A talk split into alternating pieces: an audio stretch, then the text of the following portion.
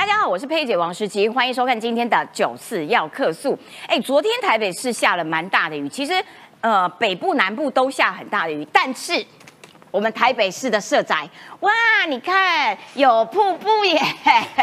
Oh my god！结果呢，这个呃斯文首善社会住宅出现了。这么大的这个瀑布，然后呢，它是这个柯文哲在台北市长任内哦，他公办都跟唯一完成的这个色彩。当初啊，柯文哲哇，这个居住正义啊，你看呐，我都做实事有没有？哇，然后这个开幕的时候还在那边哽咽。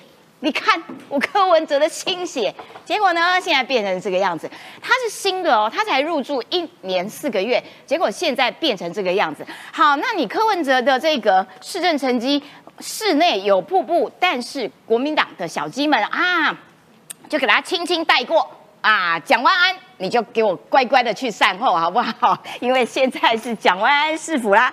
好，那么，这个国民党内这个战力最强的小鸡徐小新呢，把这件事情也就轻轻的这样子带过了，他还是执着炮打台南，结果没想到引发了这个黄志贤哦跟这个徐小新第三回合的大战。待会我们要带你看剧情究竟进展到哪边，所以要这个看他们两个大战，爆米花一定要准备好哈。另外还要看到这个郭台铭哦，郭台铭他的这个造势大会呢，昨天开拔到了苗栗，哇，现场也是很多人哦。帮忙站台的是国民党的前县长徐耀昌，徐耀昌激动忘情的喊：“让国民党下架后后啦，后啦！”这个事情，国民党要不要党纪也来处理一下呢？徐耀昌公然帮郭台铭站台，并且要求下架国民党。好，国民党看起来内部的状况真的是一大堆，一直没有办法好好的做处理。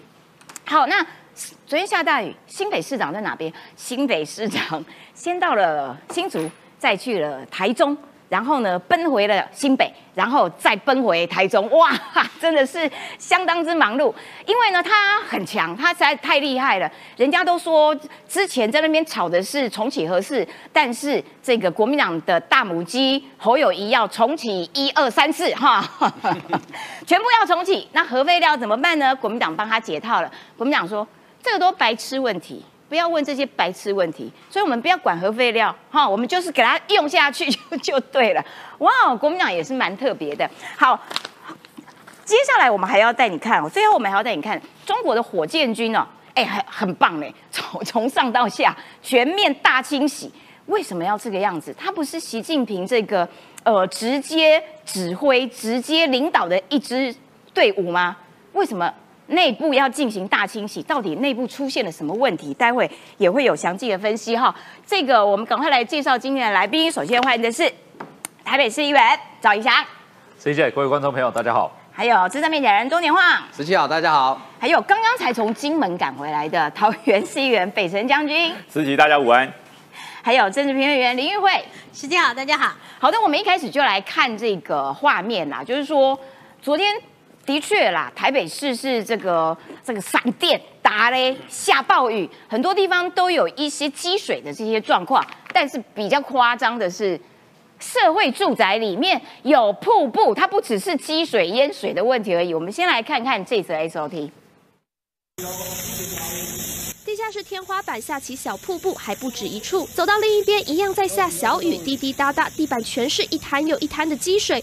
走进一楼大厅，清洁人员和保全拿着扫把一起动员扫水，可以看到门口已经堆起层层沙包。快没力了，一直搬上，快没力。这里是柯文哲任内新建完工的公办都更案斯文首善，不过没想到才入住一年四个多月，就有住户爆料，光是修理漏水就修理了一年，还有住户干脆在在停车场天花板 DIY 塑胶盆接水盘。十号下午这场大雨更是让住户们的噩梦重演。对此，都发局回应接获报案，第一时间已经派员协同营造厂商进行现勘，发现是因为强降雨道路排水宣泄不及，厂商立即处置溢水问题，后续将协助社区清理地面水渍，而漏水的。还有这，因为暴雨的关系，所以呢，这个电梯的天井竟然渗水了。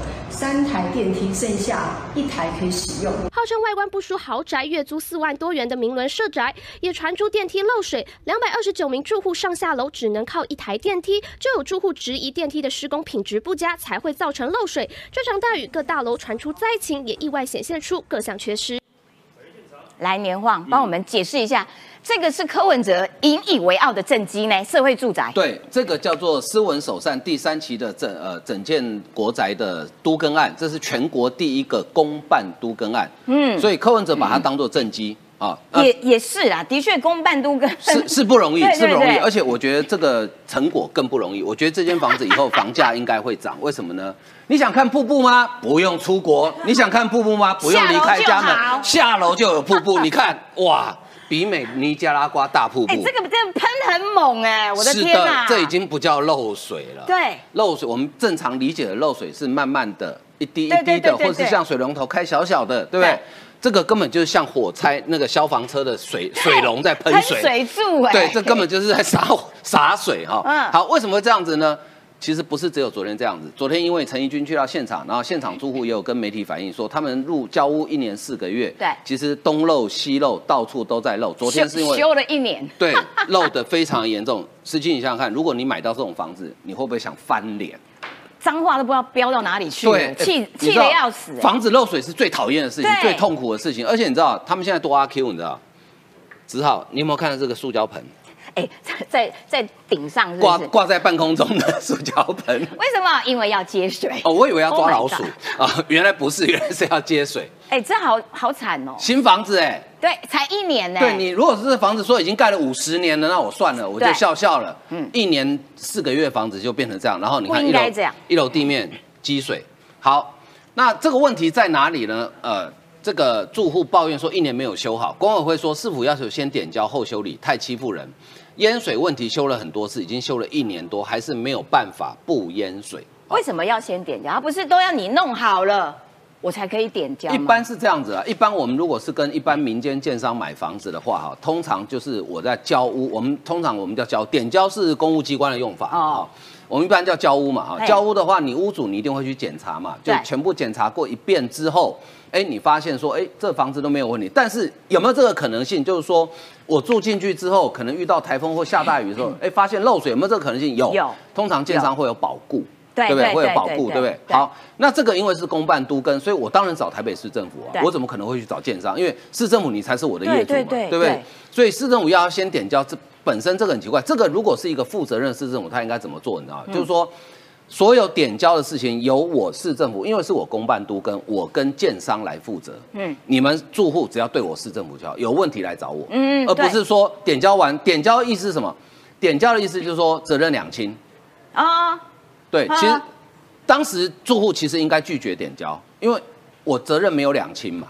对啊，对啊。对，然后点交完之后，其实现在就责任两千了，呃，已经点给你了，哎，我觉得台北市政府很奇怪就。有点欺负人啊因。为我有问过内政部，嗯他内政部跟跟我说，他们的社宅就是就是保固，就是对啊，所有的维修保固都是由内政部来负责。是啊，没错啊，所以这应该台北市政府负责嘛。所以现在蓝绿的议员哈，这个陈炳甫跟这个陈怡君，他们两个都是那个选区的议员，中山大同议员哈，他们就说哈，这个蒋市府呼吁蒋市府要总体检科任内所盖的功能。这个时候我们就想到，巧心你在哪里？你不是全国不分区议员对吗？你都可以管到鞭子都编到台南去，那台北市就在你家隔壁呀、而且嗯中山区其实就在松山区隔壁嘛，就隔壁，对不对？往呼叫徐小新，对，你看很多人呼叫他，等一下我们来看哈，那他怎么说呢？哇，真的是轻描淡写，漏水也是社会住宅常见的问题，但不该是借口。公宅的施工品质如果不能提升，是否责无旁贷？所以蒋万安你要去负责修缮，对，所以哎、现在徐小新到底是民众党还是国民党？我已经搞不太清楚。好好笑哦。照理说他是国民党的台北市议员，然后呢，这个时候是柯文哲市长任内盖的房子出状况，他应该帮着蒋万安，好，或者帮着侯友谊，因为柯文哲要选总统嘛，对政治上的操作不是应该是这样吗？对结果他说蒋万安你去负责给我修好，哎，真的是很万安真的好可怜。对，我觉得万安万安明明是一个贵公子，结果被同党这样糟蹋。万安最近一直在找卫生纸，因为要一直一直擦屁屁股什么都在擦卫生纸已经不够用，推荐万安免治马桶不错啊。好，所以呢，如果说社会住宅是漏水常用常见现象，因为昨天下大雨，其实失去你刚刚讲，不是只有台北下，对，台北、新北、高雄、台南，而且高雄、台南的时雨量，呃，累积雨量，我们来看一下累积雨量哈、台南两百五十三毫米，高雄两百一十毫米，新北一三七，台北一二八，桃园一三一，台北市是昨天这五都里面下的最少的哦。但是瀑布最为壮观。对，这是台北市 天龙国的特色。好，那我必须要讲，因为这是累积雨量，不是实雨量。嗯那我就请问大家，请问台北市政府，昨天其实淹水不是这里，昨天整个呃这个大直北安路附近，就是国防部那附近，那个水已经淹到超过六十公分高。从台北车站一直到大直都在都在淹呐、好那新北路那边，昨天高速公路的沿线全部都在对淹，那我请问，呃，徐小新，你知不知道台北市的雨水下水道设计，它可以承受多少时雨量？多少？台北市是七十八毫米时雨量。嗯，这个是累积雨量，它不到七十，就如果你把它换算成时雨量的话，绝对不到七哎，十八毫米。不应该，因为下了好几个钟头。对，那为什么会淹水？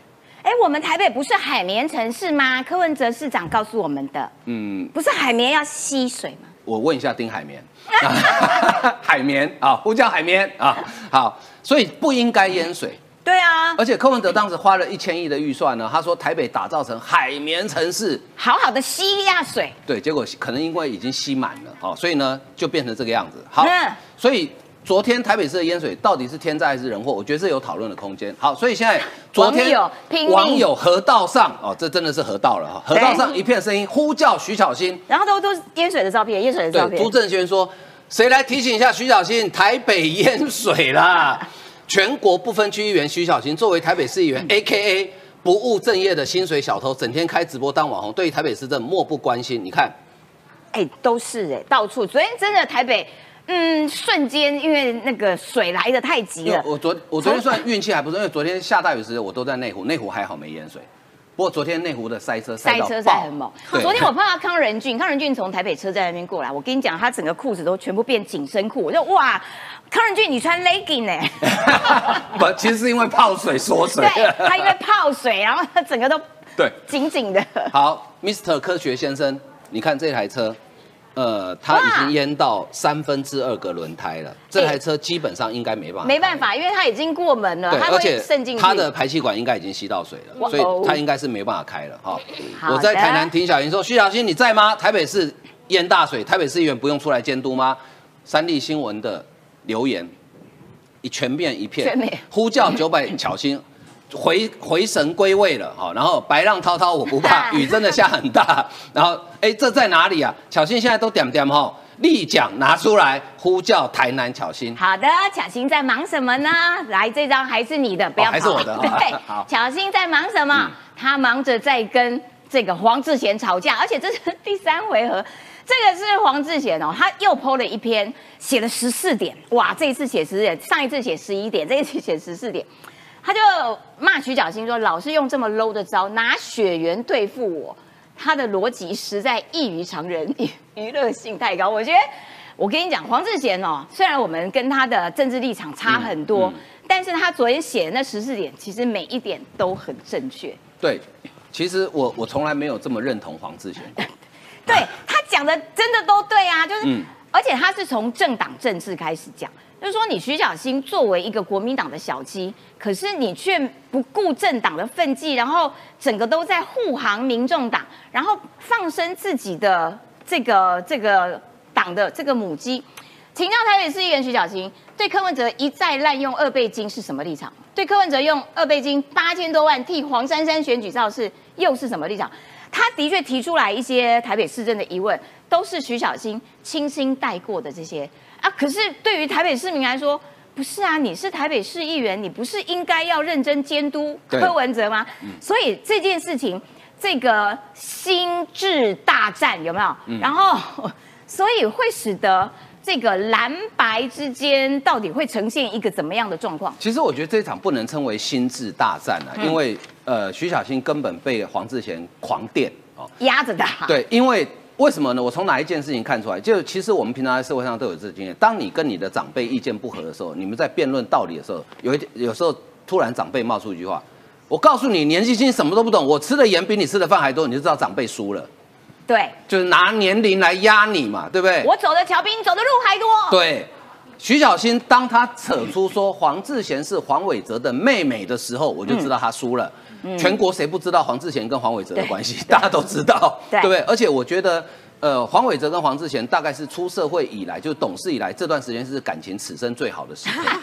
因为，哎、我跟你讲，有一句话不是叫打虎不离亲兄弟吗？因为有外敌，所以兄妹之间即使意识形态不合，但是要团结，先把外敌打挂再说对，嘛所以。黄伟哲就破一个影片，然后去这个捍卫妹妹。这很正常嘛，好哥哥兄妹嘛，对不对？好，这件事情的影响是什么？其实哈，黄志贤的逻辑其实是完全正确，就是说我们常常在讲政党政治，政党政治叫责任政治。对好，那请问徐小新，你有做到责任政治吗？并并没有。柯文哲是民众党，你是国民党，你如果那么讨厌国民党，我觉得 OK，民主民主时代哈，谁你可以你就直接加入民众党嘛。对对，你就加入民众党嘛，嗯然后代表民众党在松山信义区选立委嘛，然后国民党提名费鸿泰嘛，对不对？再战一次嘛。对可是你不是，你披着国民党的衣服，然后喝着民众党的奶水。对请问这个叫责任政治吗？不叫那请问将来如果真的假设最后真的所谓的蓝白合之后，请问柯文哲干的错事跟坏事，嗯国民党要不要盖瓜承受？嗯，嗯还是说柯文哲做对的事情，国民党说，哎、那是我们国民党做的，嗯但是做错哦，那没有，那跟我无关，那是民众党，那是柯文哲做的，嗯责任政治不是这样玩的。对对所以你蓝白合，蓝白当然可以合啊，就一个党把党名销毁掉嘛，就全部并在一起嘛，这个才叫合嘛。嗯要不然你如果像徐小新这种再去蹭人家流量，然后蹭光环的情况之下。我觉得黄志贤讲的话是非常有道理。那没错徐小新，你如果真的不服气的话，你可以对黄志贤写的十四点一点一点的反驳对他。，没错，对啊，你不敢嘛？你就只讲说啊，这个血缘，那请问谁没有血缘？徐小新难道你没有兄弟姐妹吗？你没有父母吗？对啊，都有嘛，对不对？所以我觉得你就事论事，黄志贤这句话我觉得讲的最经典。他说他的逻辑实在异于常人，娱乐性太高。好的，感谢年画。的确有非常多的乡民，我昨天就讲说，有很多乡民哦，我最近都在买爆米花、啦板凳，因为看他们两个这个心智大战。然后呢，如果这个黄志贤骂的没道理的话，你小心你就一点一点去反驳，或者是你直接在黄志贤脸书下面留言说，没有你误会我了，我其实百分之百力挺侯友谊，我绝不支持柯文哲。啊，你讲啊，你又讲不出来，所以这个这一场大战，这个我想先请教一下玉慧，玉慧你怎么样看说？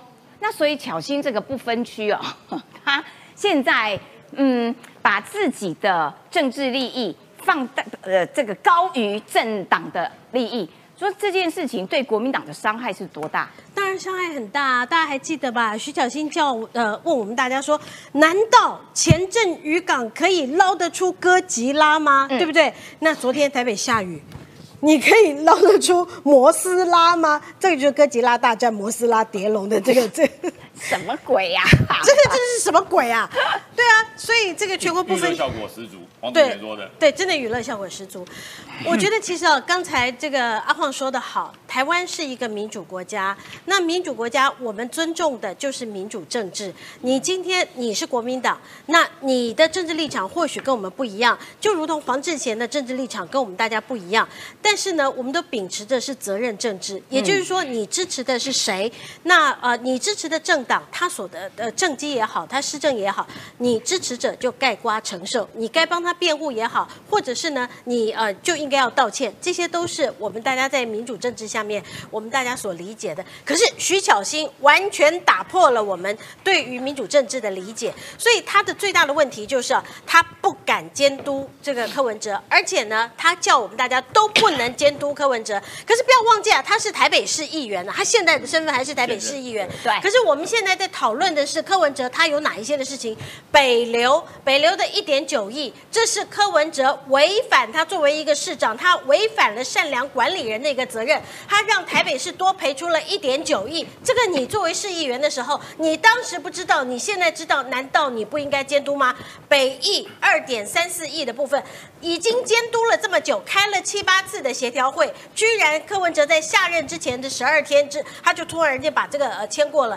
你当时是市议员，你现在还是市议员，就算你当时你在忙着你的违停，你不知。道。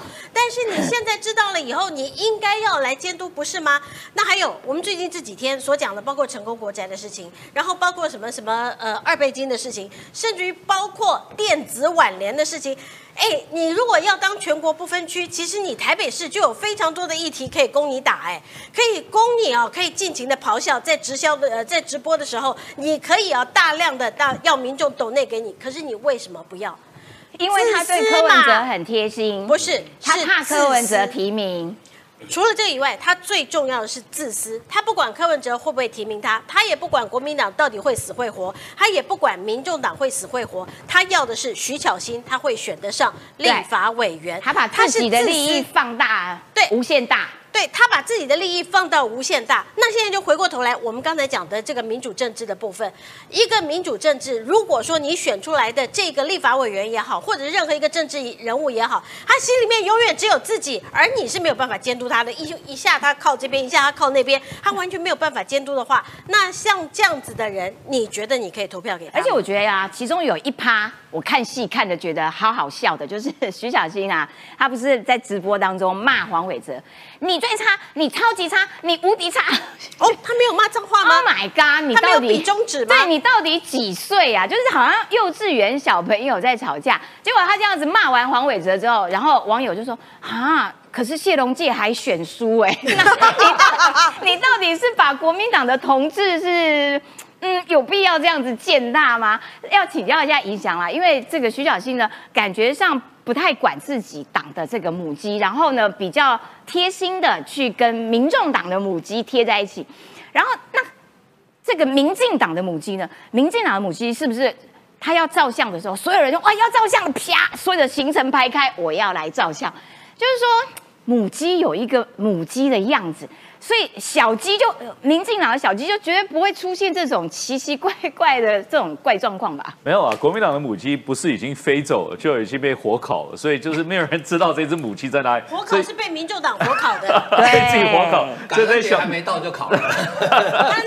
所以这些小鸡在乱跑了。那其实徐小新我常会看到他，因为台北市议会进进出出嘛，对不对？然后因为台北市议会其实在一楼的中庭有一个地方是可以开记者会，只有议员可以的，也就是说只有台北市议员可以。后面写的台北市议会这样子的一个标签。可我经常会看到他，其实讨论的议题都跟台北市是完全无关的。所以我觉得 台北市真的是有一点可怜。为什么？因为我们出了两个全国不分区议员，前面一个是罗志强嘛，哦，罗志强当时是。本来是这个要呃当选台北市议员之后，就立刻说他要选总统或者选立委，什么全跑来说回回来，现在我的选区大安区选立委哈。那再来就是徐巧芯，就是已经关心到台南去了，但却临近了这个中山大同这边，确实没有去关心的。其实确实我们台北市昨天这样子的一个灾情是蛮严重的哈，包括我昨天就有接到一些电话，说有一些地方有积水的状况，我们同事都立刻去解决了。那其实台北市我就说，你做议员你要好好去做好执掌。范围该做的事情，要做的事太多了。但如果你每天只是关心外县市发生的事情，甚至于跟媒体人起口角的话，那我老实说，这一份薪水领了，我是觉得会有一点愧疚了。我不知道徐小新的感觉如何了。但是我觉得我回过头来，刚刚讲到这母鸡的状况，现在我觉得徐小新会做这件事情，其实在某一个层面上，对自己是展现出缺少信心，对于国民党部分上面也是展现出我缺少信心。为什么呢？松呃，这个他选的是这个松山信义区，对松山信义区其实是深蓝的选区，理论上你只要走深蓝的路线，你只要是稳扎稳打、忠诚爱国的一个人，你国民党基本上是会上的。包括其实我们过去看到，民进党选了好多次，派了好多优秀的人才，后来都没有上嘛，对不对？所以其实徐小新他只要稳扎稳打是可以上，但为什么会去靠拢民众党？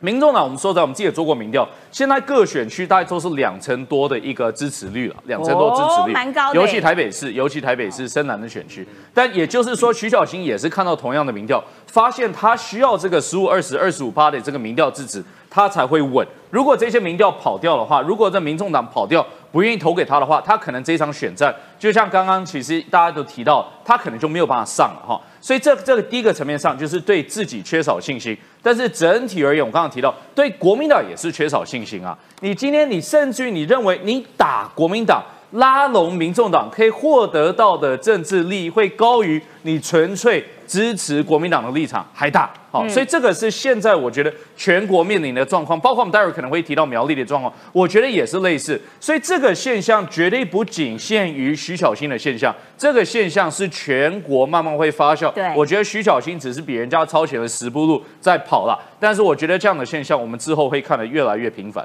好的，的确啦，就是说国民党对自己看起来这个没什么信心，呃，不只是国民党对自己没什么信心，没办法，因为你党内就就有很多奇奇怪怪的人，一天到晚都在爬墙出去。我们要来看一下徐耀昌，徐耀昌昨天出现在郭台铭的苗栗造势大会上，激情啊，忘情大喊呐、下架国民党啊！结果在旁边的中东锦，哇，整个脸色超尴尬。来看一下那个画面。因为你们的先知所见，让国民党只有三万多票落高，不是高票，低票的落选，而得票最高的十二万票就是我们的中东锦。各位，就是用这种的精神，我们不光要请请苗，请民进党下架，更要下架国民党。让国民党彻底的反省。不是尴尬啦，让国民党下架后不后啦？让国民党彻底的反省后不后啦？他说口误对不对？对，徐国昌那个这个徐耀昌昌，徐耀昌说口误，口误是谁？郝龙斌才是口误。哦郝龙斌有一次对帮丁守中站台，对不对？打倒丁守中，那才是口误。对对对那个真的口误，这不是口误，为什么？有铺陈，嗯，前面有铺陈，也就是说，我们在二零二二年，国民党推出了谢富红，无党籍推出的中东锦，用十二万票打败了国民党推出的三万多票的好棒！你还记得谢福红的名字？我对，都忘了。我我本来忘了，刚刚去 Google，了刚刚 Google 了，我才记得。所以他有铺陈的，就是说当时国民党推出了谢福红，被我们下架了。嗯，所以这一次呢，我们除了要打倒民进党之外，我们还要下架国民党。国民党是在野党，你要说打打败可以了，不要说下架了。对上他执政的才叫下架，他没有执政叫打败。所以我说哈，呃，这个徐耀昌的口误在这里。他没有说要下架国民党，是要打败国民党。啊对，这口误，我我帮老县长哦做一个这个一个说明。嗯，另外我讲，大家说，哎，这要不要党纪处分呢、对啊，要不要？林俊杰说，哎，我只拿一个扇子而已啦，对，我就被开了一个非严常厉警告严重的口头警告。对虽然还是有口头警告，可是也很不爽啊。考纪会有开啊，那国民党说什么？你知道？有有有，嗯，我们这个已经立案了，立案了。早就立案了。什么时候立案？你知道吗？是你猜猜看，什么时候立案？去年九月。去年九月。对，他帮中东锦站台就立案，然后他本来到现在都没处理啊呃。有有开过一次，九月份立案，二零二二年的九月说，哎呀不行，你这个国民党籍的县长居然帮无党籍的中东锦站台，所以我们要立案，我们要让他这个党籍党纪处分哈，所以去年九月份就立了这个案嗯，最后怎么了你知道吗？怎么了人数不足留会。所以一直拖到现在。他留了不到一年，到今年九月满一年，所以说这次九月份要处理的案件，不是他说要下架国民党啊，打败国民党，这个是口误了。所以要处理的是去年的那个九月案。中东锦的案，就是这国民党是个有程序的党，国民党这整个讨纪会哈，前案未清，后案不能再上，所以说他先要把，哦哎，先要把老县长去年九月的党纪会议开完，才能够来处理这个所谓的下架国那慢。慢等吧，等到下辈子吧，呃，我相信在九月份马上就到了，嗯还是会留会。应还是会该留会因为国民党哦专挑好欺负的，譬如说你我李正浩，对对，还有嘉芬那个那个那个 佩芬姐我们三个人就是这样。哎，我这个我更冤枉，我是自己申请退党的，而且那不行，你要开除。他这个这么明显的我还没有说过，我还没有说过要打败国民党，哎，对，他说打败下架国民党，然后还说了好几次。中东锦其实大家说他很尴尬，一点都不尴尬，你知道吗？他这个表情，你看这个是哦连环图，哎，好好看哦，感受到了。哎呀，你怎么说出来了？干温呐，就是这个意思啦。啊我我跟你讲，真的是这样。当年中东锦被国民党给遗弃，说他是呃底不干净，出来选不好，他用无党籍出来选，徐耀昌跳出来帮他站台，嗯，那是多大的温暖啊！哦，北城选市议员没有半个国民党籍来帮我站过台了，嗯，而且连看板都不借给我了，所以你看中东锦真的是感恩，哎呀，怎么说出来了？哎呀，谢谢啦，就是这样子。那可是你看郭台铭，郭台铭他的感感受是什么？你知道？看到没有？苗栗我 handle 了，对苗栗有 handle 了，对，要不然侯友谊来苗栗，徐耀昌再讲一遍同样的话，吓吓死人，对不对？然后你这边说我们要下架国民党，你看侯友谊的眼会怎么样？对啊跟，国民党说，哎，你当共了，那是我当选以后才会这样做的啦。我现在还没有当选，我还要借着国民党壳上市，所以这是这样。所以说，各位要期盼徐耀昌被处分，先把去年案子处理完，这一处理可能又要一年了。所以这个案子要处理是明年的九月慢拖，，对，慢慢拖。朱立伦啦，考机会的啦，反正就是就是啊，讲一些场面话，没有真的要处理他的。国民党真的是泱泱大党，嗯，你看到没有？人家说要下架国民党哦，让国民党彻底的反省。哎，这这是口误吗？这当然不是口误。对啊，这当然不是口对对那误啊是。内心话、真心话大冒险讲出来了。那个酒瓶指到他，所以他要说。那我在讲朱立伦讲什么？你知道，朱立伦真的是有主席的风度，他真的应该出来选总统。你们选的侯友谊，你们自己吃亏哈。任何人伤害自己提名的同志，这是党纪绝对不容许的。考纪会一定会严正处理，听到没有？嗯，伤害自己的同志没有啊？徐耀昌有讲到侯友谊吗？没有。啊。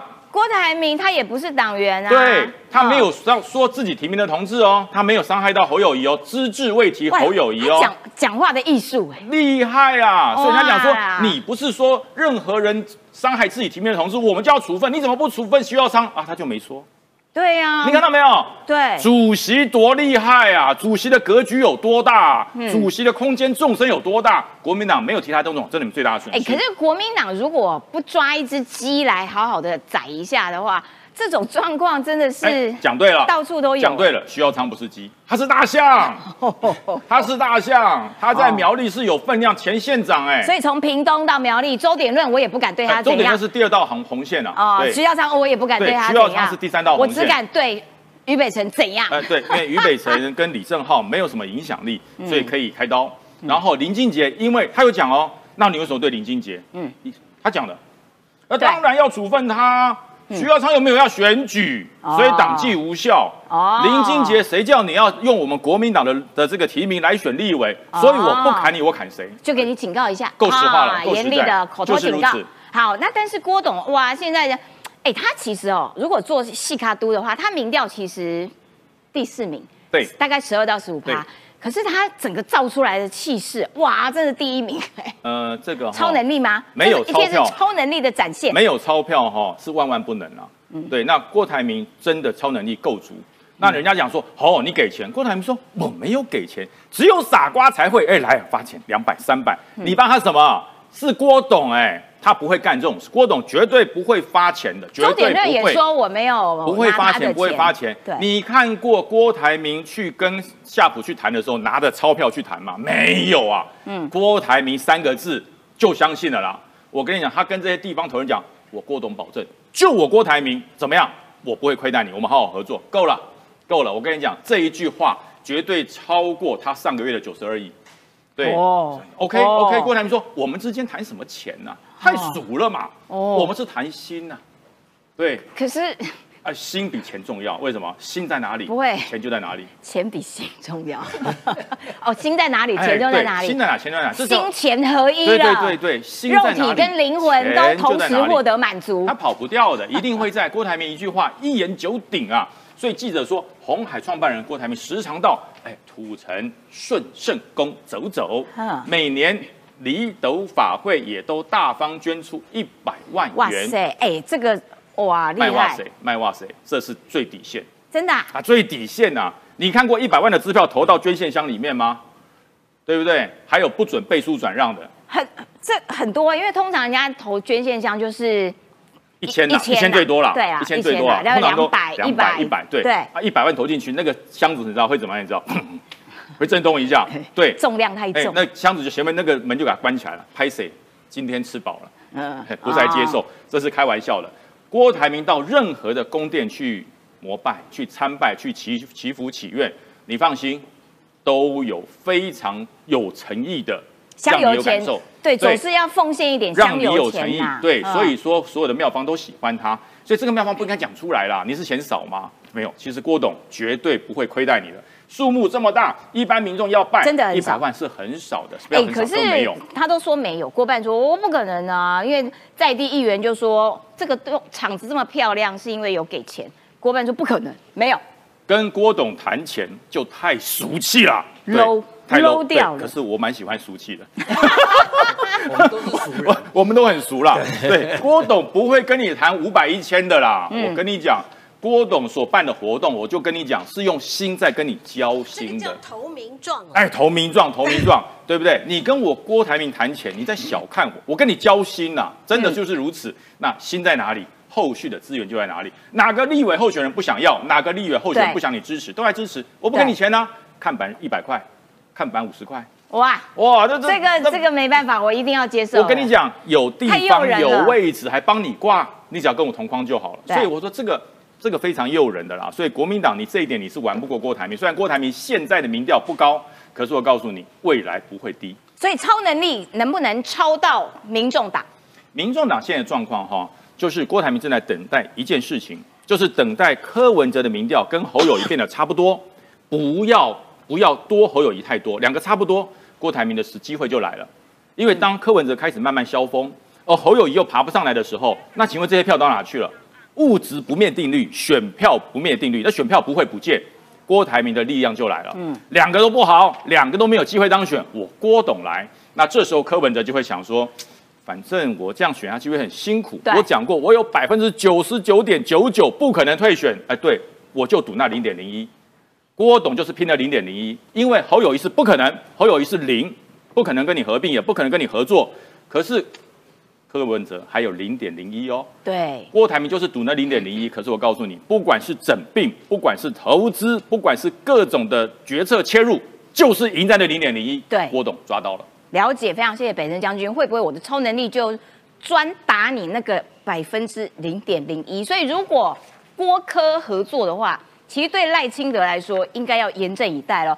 那阿旺，你觉得说郭科到底现在民众党这话都讲很满啦，但是它的弹性一方面也大啦，就是、务实对务实对务实务实，阿北务实。所以他们你怎么看郭科有没有可能？虽然最新的是柯文哲今天早上还在讲说，他一定是以总统参选人的身份参选到底啊。呃，这柯文哲今天早上最新讲的。不过，因为有鉴于呃对于柯文哲过往的务实的个性啊，所以我觉得我们还是我个人还是会保保留最后一点点，就是柯文哲有可能跟郭台铭合作的可能性。对，啊，我们不能排除这样的可能性。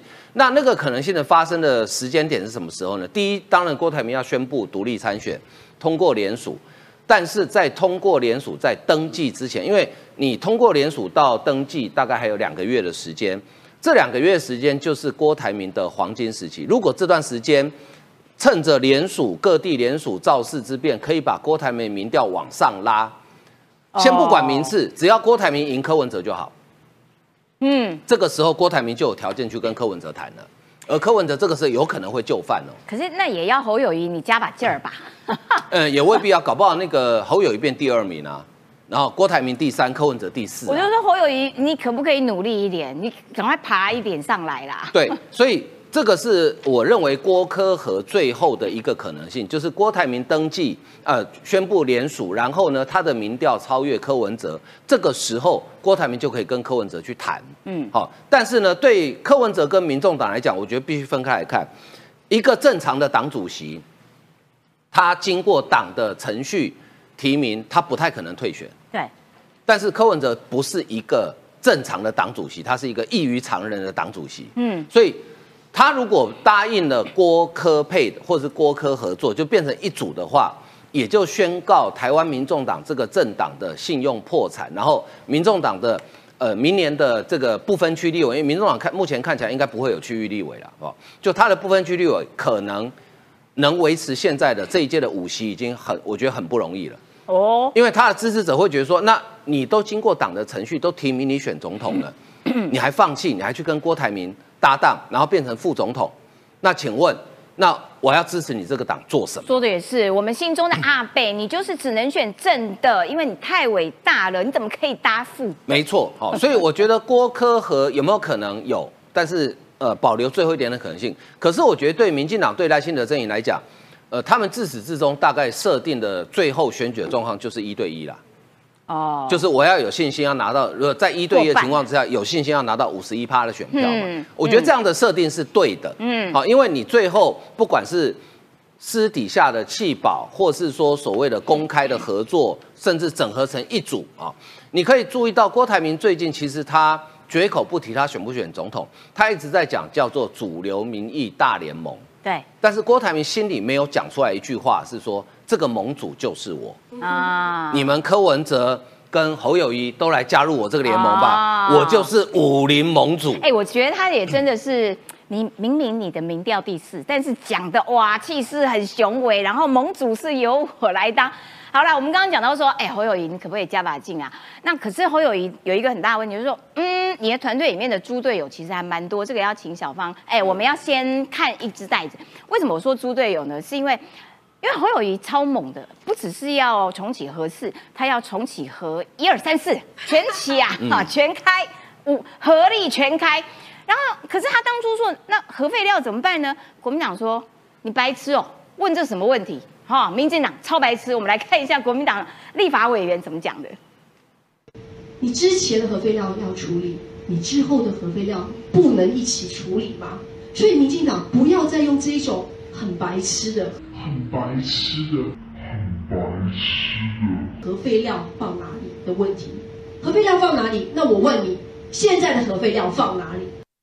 侯友谊之前最关心。这个要请教一下议会了，民进党很不要再拿这种白痴的问题出来了。我们是拿着悲天悯人的胸怀来对待吴一丁立委，因为徐耀昌昨天告诉我们，让国民党反省，所以让国民党下台。安尼好啊，唔好，好，大家拢讲好啊。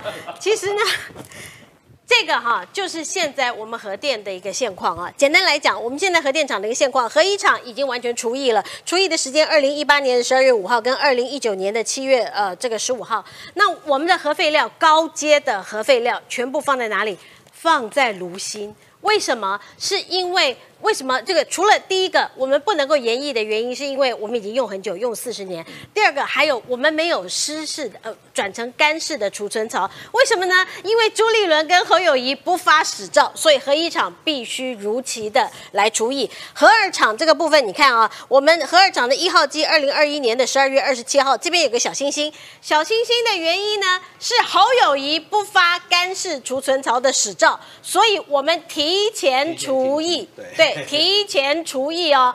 那呃，这个是二零二，它的二号机是二零二三年的三月十四号，这个也一起除役了。那核一厂跟核二厂，我们再请看这个图。我们现在啊比较低阶的核废料，什么叫低阶的核废料？就是穿的衣服啦，然后这个一些哈手套啦，工作手套啦、口罩啦、鞋子啦这些哈，我们现在是放在这些地方，就核一厂、核二厂，还有核能实验所、核三厂以及蓝屿。蓝屿因为很久了，还记得吗？那个铁桶因为生锈，所以蓝屿的民众是在抗议。那高阶的核废料是放炉芯，然后呃拉出来以后放在。湿式的储存槽，再拉出来放干式的储存槽，那我们已经全放满了。你如果你如果说好，我们要延役的话，你核废料要放哪里？然后这些哈，这些不是白痴的人哈，告诉我们说啊，很简单呐、人家挪威哈就挖个洞，然后就埋进去。哎，人家挪威哈是一个地盘非常稳固的地方，我们台湾可是在火环带上，我们台湾每一天呢有感地震、无感地震震来震去的，那挪威有吗？那如果真的哪一天哦，这个地盘的一个错动，如果说我们真的震出了，你挖下去以后，你挖五十公里，你埋下去了，哪一天呢，这个震出了个大密宝，这个这个核废料，吉拉，对，哇真真的的，哥吉拉。要大战摩斯拉就会出来了，这就是现在一个状况。然后再再说哈，呃，这个侯友谊说，那简单呐、跟美国一样，我们就到人烟稀少的地方去放。你跟我讲，你是在喊名秀，台湾哪里人烟稀少？新北市政府，因为我跟你讲，是。徐小新他家人烟稀少，是，所以觉得那个是鬼比较多的地方，对，原来学比较多，你地方。真的是蛮辛苦的啦，因为他的队友，你看吴一丁，吴一丁是不分区耶，他是党的门面，他现在是党团的副书记长，现在的核废料放哪边？哎，就放在你新北市啊，是啊你侯友谊。是啊，你你这张图就给你看到啊，对就放在新北市里面呢、所以侯友谊，你不觉得你要很很二五零？不对，你两万五了，你觉得超过很多倍了。你现在去提和一二三四的这个问题，你是搬着石头砸自己脚，而且很不小心的把自己给脚给砸烂了。洪孟凯为什么不出来讲一下？所有的核废料都要放你们那里哦，嗯，都在你的选区哦。何博文是有出来这个发声反对哦。啊，请问一下，那你选区的侯孟凯支持吗？支持侯友谊这样子的这个这个政策吧？他应该蛮支持的，全部都放新北，好，通通给我放新北。不要放在我们新店哦。然后吴征就说：“现在核废料就放在新北市啊，你在那边问现在核废料放哪里，就放在新北市啊。”我都没有想到，天哪！我们到这个时时候了，还要再回答你国民党这样子的问题，然后还要被你骂说你们这些白痴，不要再问，那白眼翻到外太空啊！天哪！所以我觉得。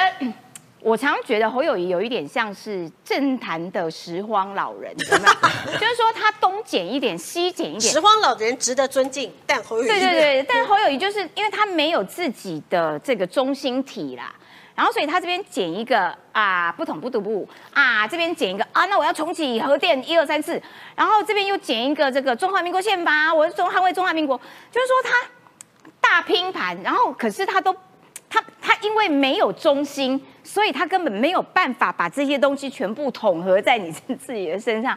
啊，可怜呐！这个又回到韩国瑜的金句，可怜呐，侯友谊。来，这个要请一下，因为呢，赖清德副总统明天要出访巴拉圭，好，他会过境美国，然后呢，巴拉圭这个时候又变成中国的这个呃目标了。为什么呢？是因为他就开始下手。哎，处理一些巴拉圭里面的媒体，然后呢，不断的去试呃去做一些假新闻，这些假新闻呢就在吹捧中国，并且打击赖清德，这是怎么样一回事？我先讲一下，其实我觉得呃这个巴拉圭蛮可怜的，因为巴拉圭它其实也是一个民主国家，但是它经常会因为跟我们维持邦交关系，对就导致就是它遭受到中国可能用假讯息或灰色这些这些行动等等等等的一些攻击啦。所以最新一起就是因为赖清德副总统要担任总统特使，嗯，前往这个前往这个。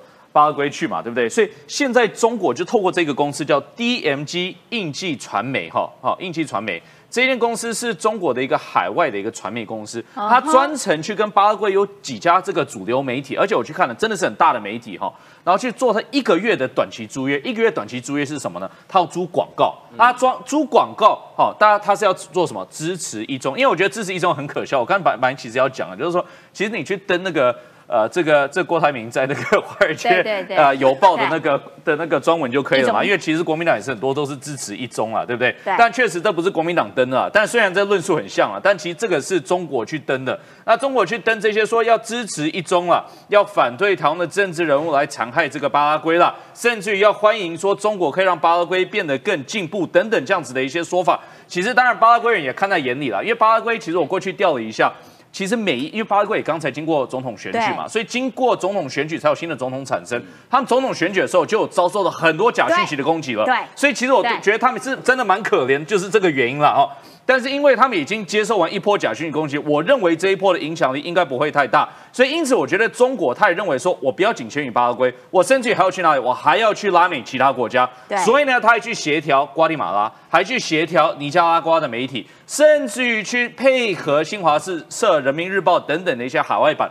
共同做一个联合的这个媒体宣传哈，所以这真的是蛮可怕的。因为为什么呢？因为中国操弄媒体这件事情已经是全球的一个状况。所以那他就是下预算，我给你很大量的广告预算，对然后你在这个大的媒体当当地的大媒体啊，就会不断的出现我挺中反台，他就像章鱼啊，就是那种到处都有伸手过去。哎、其实台湾其实这种状况也看多，我们台湾也是有不少这种，不是吗？这其实其实我觉得石一姐讲的只是一个基本的逻辑概念。基本逻辑概念是什么？如果中国都已经愿意在尼加拉瓜、巴拉圭、呃，在这个呃瓜地马拉等等的国家去做出这件事情，那台湾会不会做嘛？那当然这是加倍做。这我我们也没有影射任何人，但这是逻辑的思路嘛，就是这应该比徐小新稍微清楚一点了哈。但是今天其实这个状况。一不只是拉美了，我最近还去调了报道，说其实太平洋也是，因为太平洋很多国家很小，两三万人口，那媒体没有资源，你知道吗？所以后来就是透过人民日报，透过中国的官媒，就去灌入说，我给你摄影机，我给你器材，我给你补助等等等等，但是你的报道上就要比较偏向中国。所以我觉得大家可以可想而知，说台湾这种状况也是有发生啊。好，但是就是我从这边就是要提到啊，他们到底是有多怕赖清德啊？赖清德不过就是去参加一下巴拉圭的总统的就职大典，就这样，然后也也花这么多力气，这么多钱。不是，其实是蛮卑鄙的啊，因为我觉得他在某一个层面上也是对自己也是缺乏信心。我刚讲国民党这一块也是一样了，但是现在在发生的事情，就是说北京，当然我们看到我刚提到太平洋，刚提到拉美，刚提到中美洲的事情等等等等哈，但是现在是全。球的华人媒体其实都有这样子的一些影响力操作，所以包括其实现在就有报道有提到说，亲北京的老板已经接管哦，是接管哦，不是就影响，不是只是下广告等等，是接管美国、加拿大、澳洲、纽西兰等民主国家多数的华。为媒体，我最近其实才接受一个呃，我就说一个理念相信国家、民主国家的这个所谓的国会助理团，他们就一直提到这一点，因为他们都很担心自己国家也会像台湾一样，媒体被操作、媒体被影响，甚至于媒体被收买，因为他们觉得台湾你是站在第一线，你很多经验，对，但是未来中国可能对你们下手之后，会对其他国家下手哈，所以这是都是正在发生的。但我觉得最可笑、最可笑的，就是说我们还看到说，他除了这些这个华文媒体在其他国家他的这个所谓的收编之外了哈，他其实正也用轻中的媒体。来塑造对于说民进党哈有这个所谓的绿啊，这是什么？应该是说绿独裁了。民进党是这个威权独裁的相关的论述。他们曾经在二零二一年的时候，《亚洲周刊》做出这样的封面。我我我先讲，大家看到民进党威权独裁，都会觉得说这是不可能的事情。但是确实，大家不要忘记哦，国民党很爱这样说，国民党是整个一系统的这样子在塑造一个印象。但是我回到亚洲周刊，亚洲周刊真的是超级可笑的。为什么？因为我看到亚洲周刊，我就想到谁？我想到洪秀柱。因为当时大家不要忘记，蔡英文二零一五年上了《时代》杂志的封面嘛，对不对？然后国民党就很急，很急啊，说：哎，为什么他可以上国际媒体的封面？我叫洪秀柱也可以啊。所以他们就立刻去找了亚洲周刊。哦，是啊。那亚洲周刊甚至于还没有派人来采访，也没派人去摄影洪秀柱，做一个。这个所谓的合影图，就是一个塑造出来的合影图，然后就国民党很多人就说：“哎，你看我们洪秀柱也是国际认同的领袖，也上了亚洲周刊。亚洲周刊就把中国的。但是我的意思就是这样，中国现在的轻松媒体，它不但是在收购全球的一个媒体，在做影响力的作为，甚至于在什么，在影响台湾的选战呢？所以我们现在选战还剩几个月，我们大家应该会看到越来越多的案例，中国持续透过媒体来影响我们国内的一个选举氛围。好的，非常谢谢。理想就是说，接下来台湾的总统大选，中国借选这件事情势必会攻击力道越来越强。然后呢，他们把民进党执政塑造成说啊，绿色独裁啊，就朱立文很爱讲，有没有？就是如果绿色真的独裁的话，还容得了你在那边 每天在那边汪汪汪汪汪吗？好，而中国呢，透过这样子的操控媒体的方式，然后来打击民进党执政哈。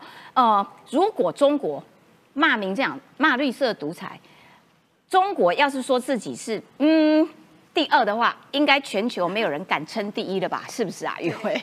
哎，应该他跟俄罗斯两个人是好兄弟啦。对对，嗯，他他们现在内部严格管控的那个手法是越来越严厉了，因为其实呃，大家。知道，因为我们现在，我现在看到我们聊天室里面啊，有很多的这个中国的朋友啊，翻墙过来，翻墙过来啊，其实还蛮花费的，因为你要 VPN 过来啊，然后你要花时间来看我们的节目。我们在台湾啊，好轻松啊，我们随便看就可以了，而且节目很多。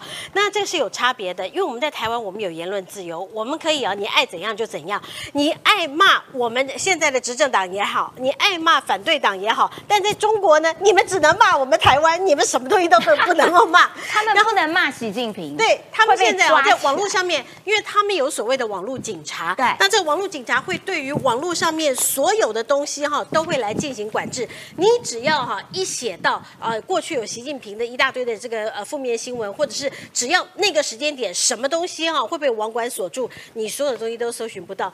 但是现在我真的大开眼界啦，开了我的眼界了。习近平现在的代名词叫上下上，为什么？那什么意思？习。哦，上扬，进下，然后再上。习近平，那各位你知道这是什么吗？上下下，这是谁吗？知道吗？谁这是我林玉慧啦。可是上，可可是上下上很多人对很多人都是上下上啊。平仄的概对，念，对类似我们四声那个平仄的概念。因为譬如说，呃，随便取一个林建华也是上是下上，没错所以林建华你也被网络封锁。他就管这么宽，就管这么宽的意思嘛。那你说这个呃上下上这会有意思吗？没有，因为以中国人的名字来讲，像这样子的有有多多少？人但他这样子就封锁了。我再给各位看一个讯息啊，这是我今天捞到的一个讯息啊，一个北大的教授，你完了，他叫刘翘吧，还叫刘刘什么东西的哈？那呃，这个北大的教授说。二点八亿的中国人年收入，因为我们今天也公布了我们台湾年收的中位数嘛，我们年收中位数大概呃四万多中位数了哈。那呃如果加了奖金大概五万多，可是中国的年收中位数二点八亿的中国人年收入是不足人民币八千四百块。我用刚才的这个汇率算，现在人民币的汇率是四点四一，所以算起来只有三万七千零四十四块哎。那这二点八亿是台湾人的多少倍？我刚刚算了一下，是十二倍多哎，十二点倍多倍。那现在有人跟我们讲说，要跟经济上啊，这个福茂要跟中国来一起合作的那个柯文哲，还有这个说呃要跟中国来进行和平谈判的这个郭台铭，还有这个呃像侯友谊这样，你说你现在中国的经济这么糟，中国到处都在润的人，你有必要没有言论自由，经济上面又这么差，有必要跟他们合作吗？没错，而且上下上你都不能讲啊！我是上下下哦。难难道我们要这样吗？好，最后我们要请这个北辰将军来跟我们大家解释一下啦。中国现在内部的经济状况不好，可是他们的军方内部到底是出了什么问题？否则怎么会习近平这个呃直接隶属的这个火箭军需要内部大清洗啊？其实，在中国哈，这不是件坏事。哦中国讲求进步，就是在不断的斗争。在我们来讲对，斗争叫权术；在他们来讲，斗争是一个正向的名词，叫做努力向上，那叫斗争。所以说，习近平斗火箭军，其实算什么呢？表示习近平要让火箭军再升华一次。再升华对对对，可是因为火箭军是直属中央军委的，对很重要哦，他不听对别人的哦，直属中央军委。对那么习近平为什么斗自己的自家部队呢？为什么因为被咬了。被咬啦，这被咬多痛时期，你知道吗？其实这个事情在二零二二年哈，他们在开这个这个三他们的那个那个党代表大会的时候就已经发生了。哦是哦，习近平吓到下巴差点没有脱臼，真的啊？你知道吗？因为美国有一个单位叫做美国空军学院，嗯。嗯，他在二零二二年哈，我记得应该是十月份，他发布了一个所有中国火箭军的年鉴，嗯，两百多页。哦，两百多页，里面包含了火箭军的组织啦，啊。包含火箭军的基地啦，对了解哎，两百五十两百多五页的报告，而且这有多详尽，你知道吗？从组织基地、产品，从高层、低层到地下室，全部给你写的清清楚楚。嗯，对，那习近平当时收到这个时候，他说这一定乱写。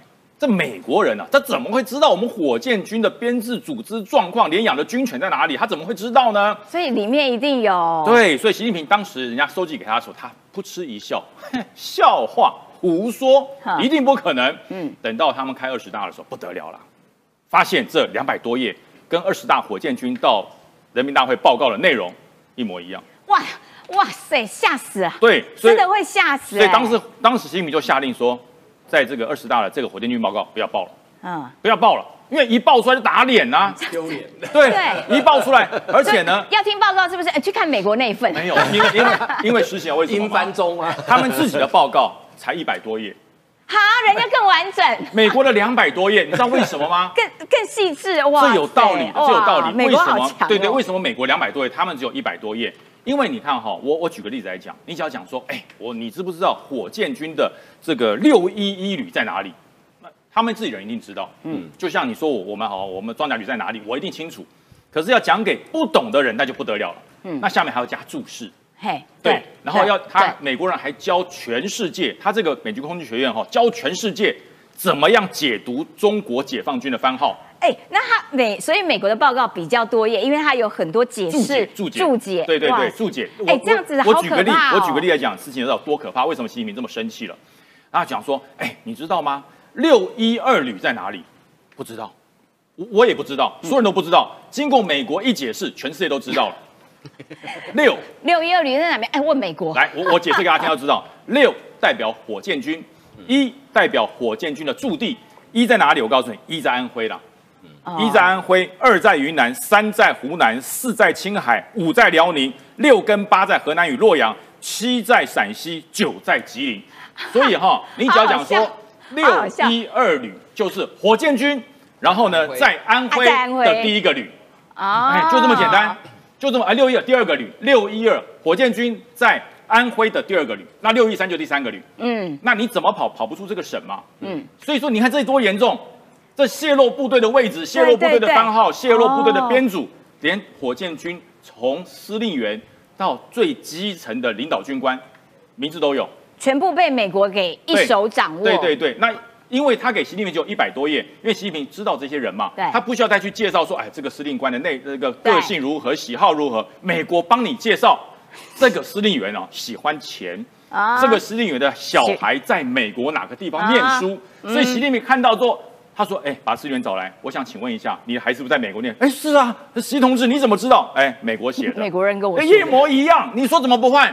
所以说现在国难怪要全面从上到下大清洗一遍。换了多少，你知道吗？嗯火箭军的司令员换掉，对，政委换掉，嗯。啊，副司令员退休的副副司令员不小心在家里面不知道怎么样就离世了，对。对然后他们下面的所有的火箭排换掉百分之五十，两个只留一个，啊。另外一个不是从火箭军里找优秀的来哦，嗯。从海军、从空军、从陆军找那些完全不懂火箭军建设的人上来干火箭军，嗯。为什么你知道吗？因为他什么都不懂，不能不会泄密，哦，说的也是。他自己还二愣子 是哎，哎，请问一下，你问一下那个那个火箭排的火箭连的连长说，请问一下六一二旅在哪里？呃，不知道，我昨天才来报道，对，所以就不会泄密嘛。嗯这种部队怎么玩？五年才有战力，至少五年。哦，等他认清楚了，对不对？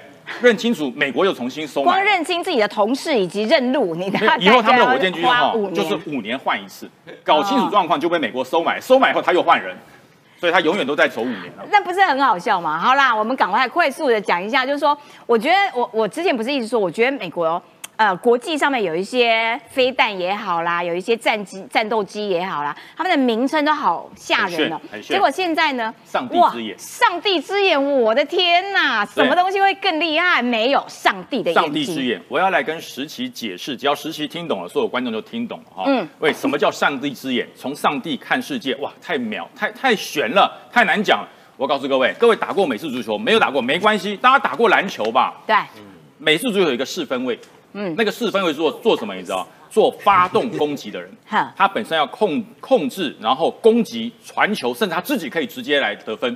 所以四分位很厉害。篮球里面的控球后卫很厉害，魔术强森。人家为什么叫魔术强森？眼观四面，耳听八方，哪里有空档，噗，球就到哪里。哈，这就是上帝之眼。哦我这一架战机，我可以知道的不是我眼前看到的雷达布幕，是全球战略的布局。所以我知道我全球每一架战机它需要什么，而在我的作战范围之内，我可以适时给我战机最精准的坐标指示。如果战机不到，没有办法打，我自己打。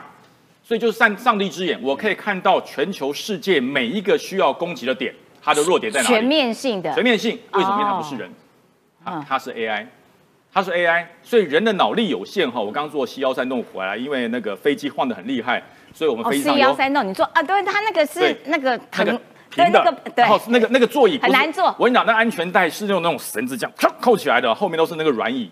那就军用的，那飞机的飞行员非常优秀，飞得非常好。可是再优秀的飞行员比不上 AI 啊因为人的脑力有限嘛。对对对对我能够记多少数据啊？可是 AI，你只要传了进来，我就收得到。嗯我收得到，我就分配的出去，因为它是第一时间做最快的运算。了解那那也要谢谢台湾的晶片，算得很快。算出去之后，它可以把所有的资讯透过它的分配的城市，分配到所有最适合攻击的位置，所以叫上帝之眼。这就是美国最新第六代战机。所以第六代战机不是它飞多远，不是它多的逆中，是它的数据分配跟精准打击、全球布局那种四分位控制发动的力量、嗯无人可及。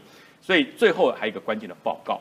连美国哈，美国说好啦，你们这个航母好厉害，中共的航母不断的突破第一岛链，我在整个关岛，我要把关岛变成一个陆上的神盾基地，嗯就是所有神盾的力量要建立在关岛，关岛也要比照台湾变成一个自卫的飞弹岛，啊，它有中层、高层、低空、对舰、对地全方面的飞弹，然后也是一样由神盾的雷达全面控制哦。你有奇怪的东西接近，你有攻击的地方接近，不用再请示了。嗯神盾直接下指令，跟上帝之眼一样，会把飞弹投射到你最薄弱之处。所以说，第一岛链以前很坚固，现在第二岛链也绑起来了，双重保护，更有安全感。了解，感谢北辰将军。第一岛链、第二岛链重重防护，人力有限，但 AI 无限。好啦，今天节目时间到啦，下个礼拜同一时间，拜拜，谢谢各位哦。